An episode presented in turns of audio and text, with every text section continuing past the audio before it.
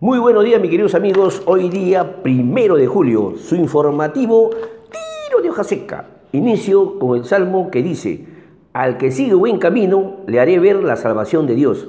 Bien, queridos amigos, hoy día vamos a hacer un comentario sobre lo que viene la post-cuarentena, algunas medidas de las políticas, algunos hechos relevantes y algunos temas de índole tributario que ya se avecina la DJ, o sea, la declaración jurada anual de impuesto a la renta, el cumplimiento que deben ser todas las empresas. Bien, queridos amigos, muchos dirán, ¿qué pasó con el informativo?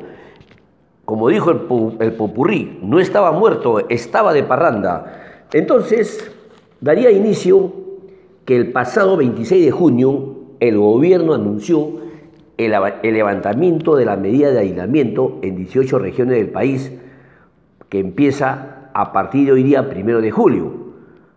Así se dio inicio a un periodo de cuarentena focalizada en las regiones restantes. Redujo los horarios de toque de queda y mantuvo las restricciones al desplazamiento de poblaciones vulnerables.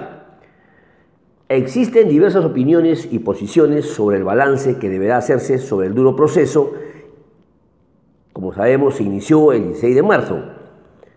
Obviamente el saldo involucra un incremento importante en las infraestructuras hospitalarias, el número de camas UCI, que han pasado de 247 a 1336, pero también ha implicado un número inesperado de altas pérdidas de vidas humanas, por encima de los 9.600 fallecidos, una afectación drásticamente al desempeño de la economía, cuyo estimado de decrecimiento para este año oscilará entre el 12 al 14%. Como ustedes podrán ver, amigos, prácticamente cada uno hará un balance personal de todos los hechos que han ocurrido desde el 16 de marzo hasta el día de ayer que terminó la época del confinamiento o el aislamiento personal.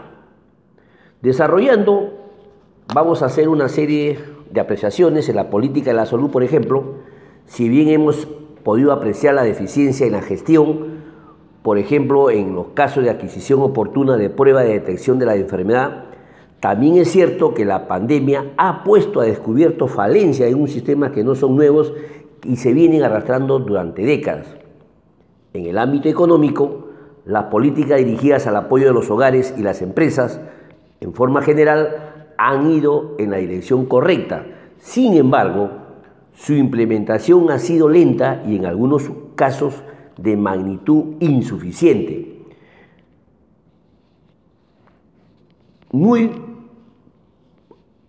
entendido que la alta complejidad de este fenómeno del COVID-19 ha puesto en salmuera al desempeño del gobierno que no le ha constituido una tarea muy fácil más allá del balance de estos 100 días transcurridos de la política de aislamiento social, como les, como, les comentaba, resulta pertinente evaluar cuáles serán los principales retos que enfrentará el gobierno en el nuevo escenario de post-cuarentena.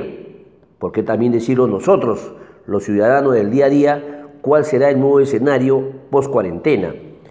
Considerando que se pueden agrupar en tres grandes planos, por ejemplo, las políticas de salud, las políticas económicas y otras políticas públicas y regulatorias.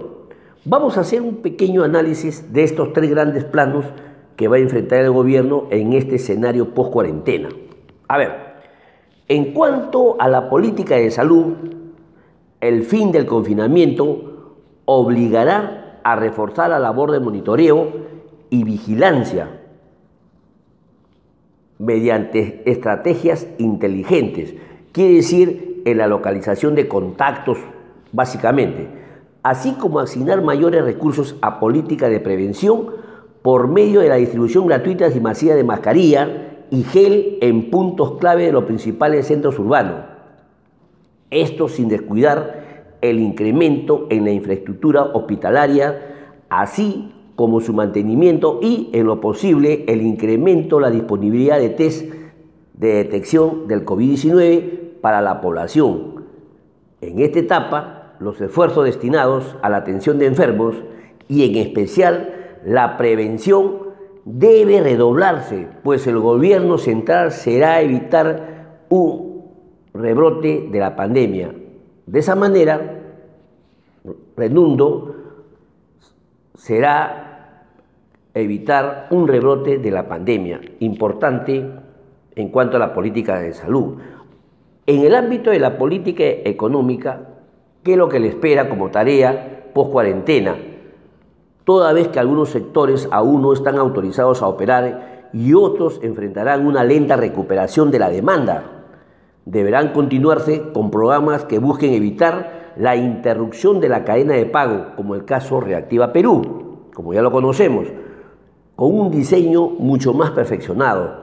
Al mismo tiempo, el gobierno debería crear puentes de diálogos eficaces con el poder legislativo, punto importante, el cual se ha convertido en un generador de propuestas regulatorias antitécnicas que en algunos casos afectan seriamente el funcionamiento del mercado y entre otros pone en peligro la estabilidad económica.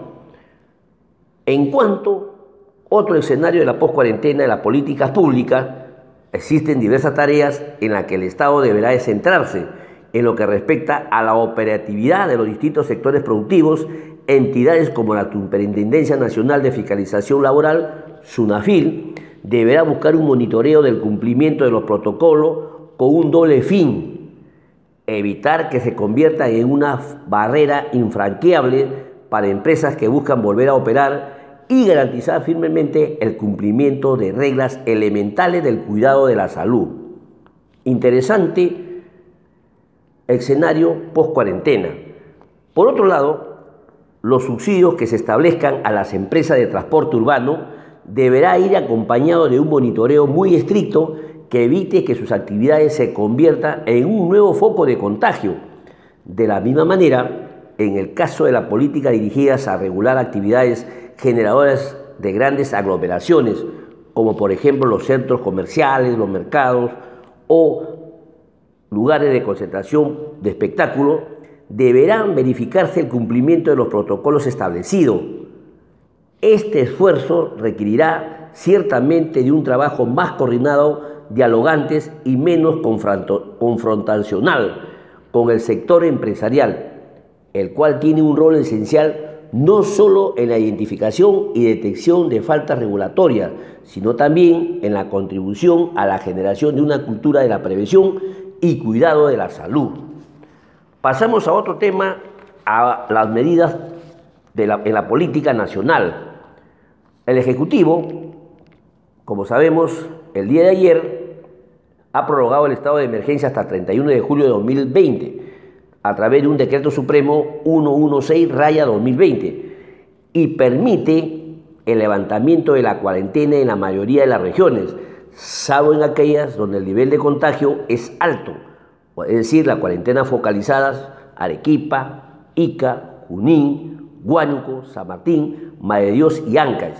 Sin embargo, los menores de 14 años y los grupos de riesgos conformados por adultos mayores de 65 años o con comorbilidad, o sea, morbi, morbi, deberán seguir en cuarentena.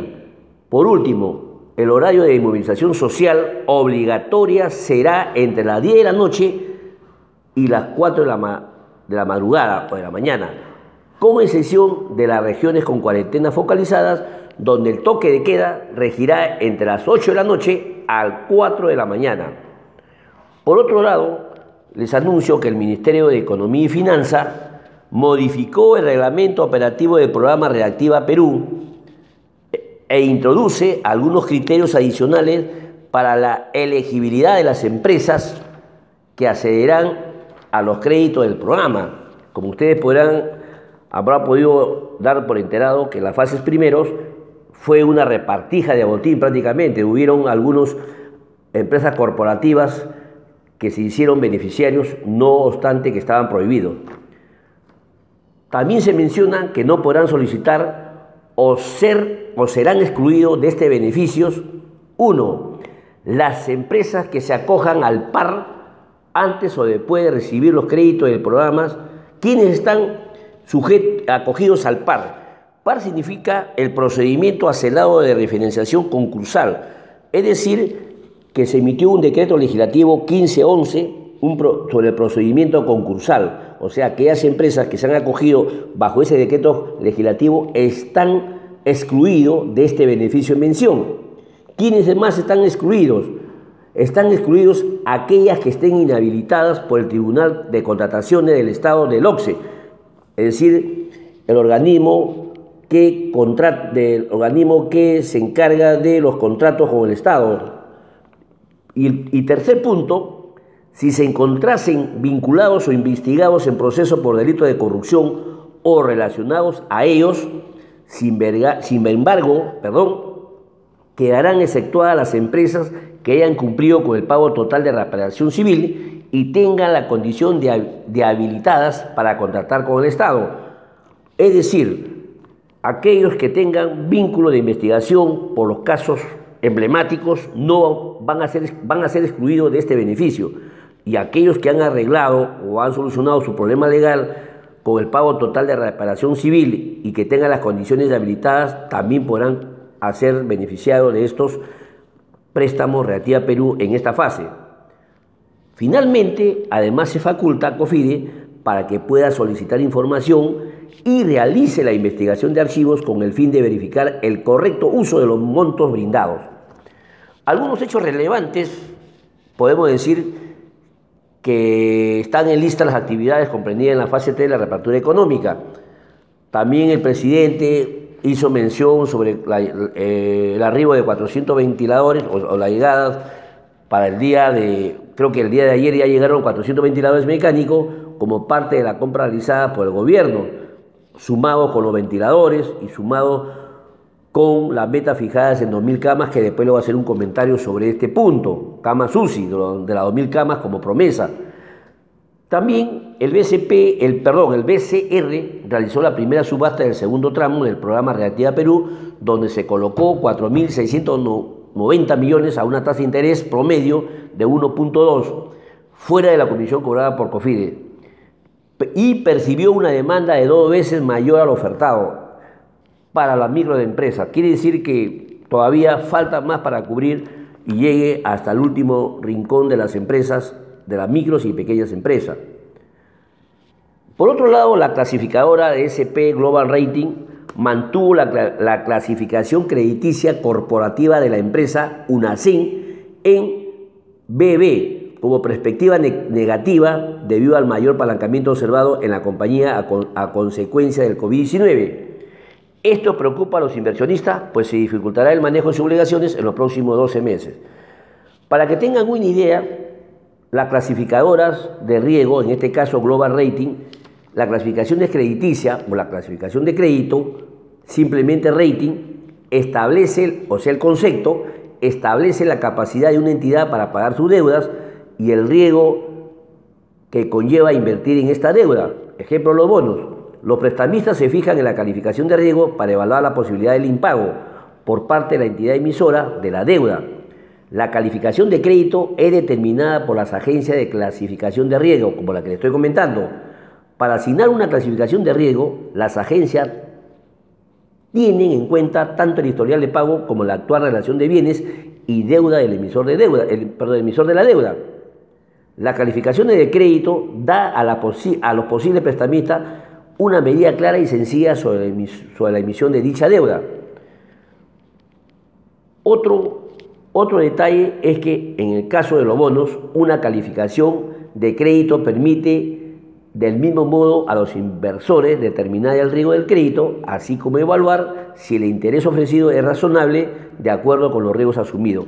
El grupo UNACEN está conformado por la fusión del cemento andino, cemento sol y cemento APU. Se encuentra en estas dificultades en el manejo de sus obligaciones en los próximos 12 meses. Es decir, se están viendo en la categoría BB, es decir, es menos vulnerable en el corto plazo que otros emisores de bajas, de bajas incidencias. Bien, mis queridos amigos, eso es todo por hoy. Y finalmente les comparto la frase del día, que dice, la suerte es un dividendo del sudor, Cuanto más sudes, más suerte tendrás. Frases de Ray Kroc. Bien, mis queridos amigos, gracias por escucharme. Siempre mantener la distancia, usar mascarilla. Este domingo, libertad, ya podemos transitar libremente. Y mucho cuidado en esta etapa de la post-cuarentena. Hasta mañana, yo mediante, mis queridos amigos. Gracias.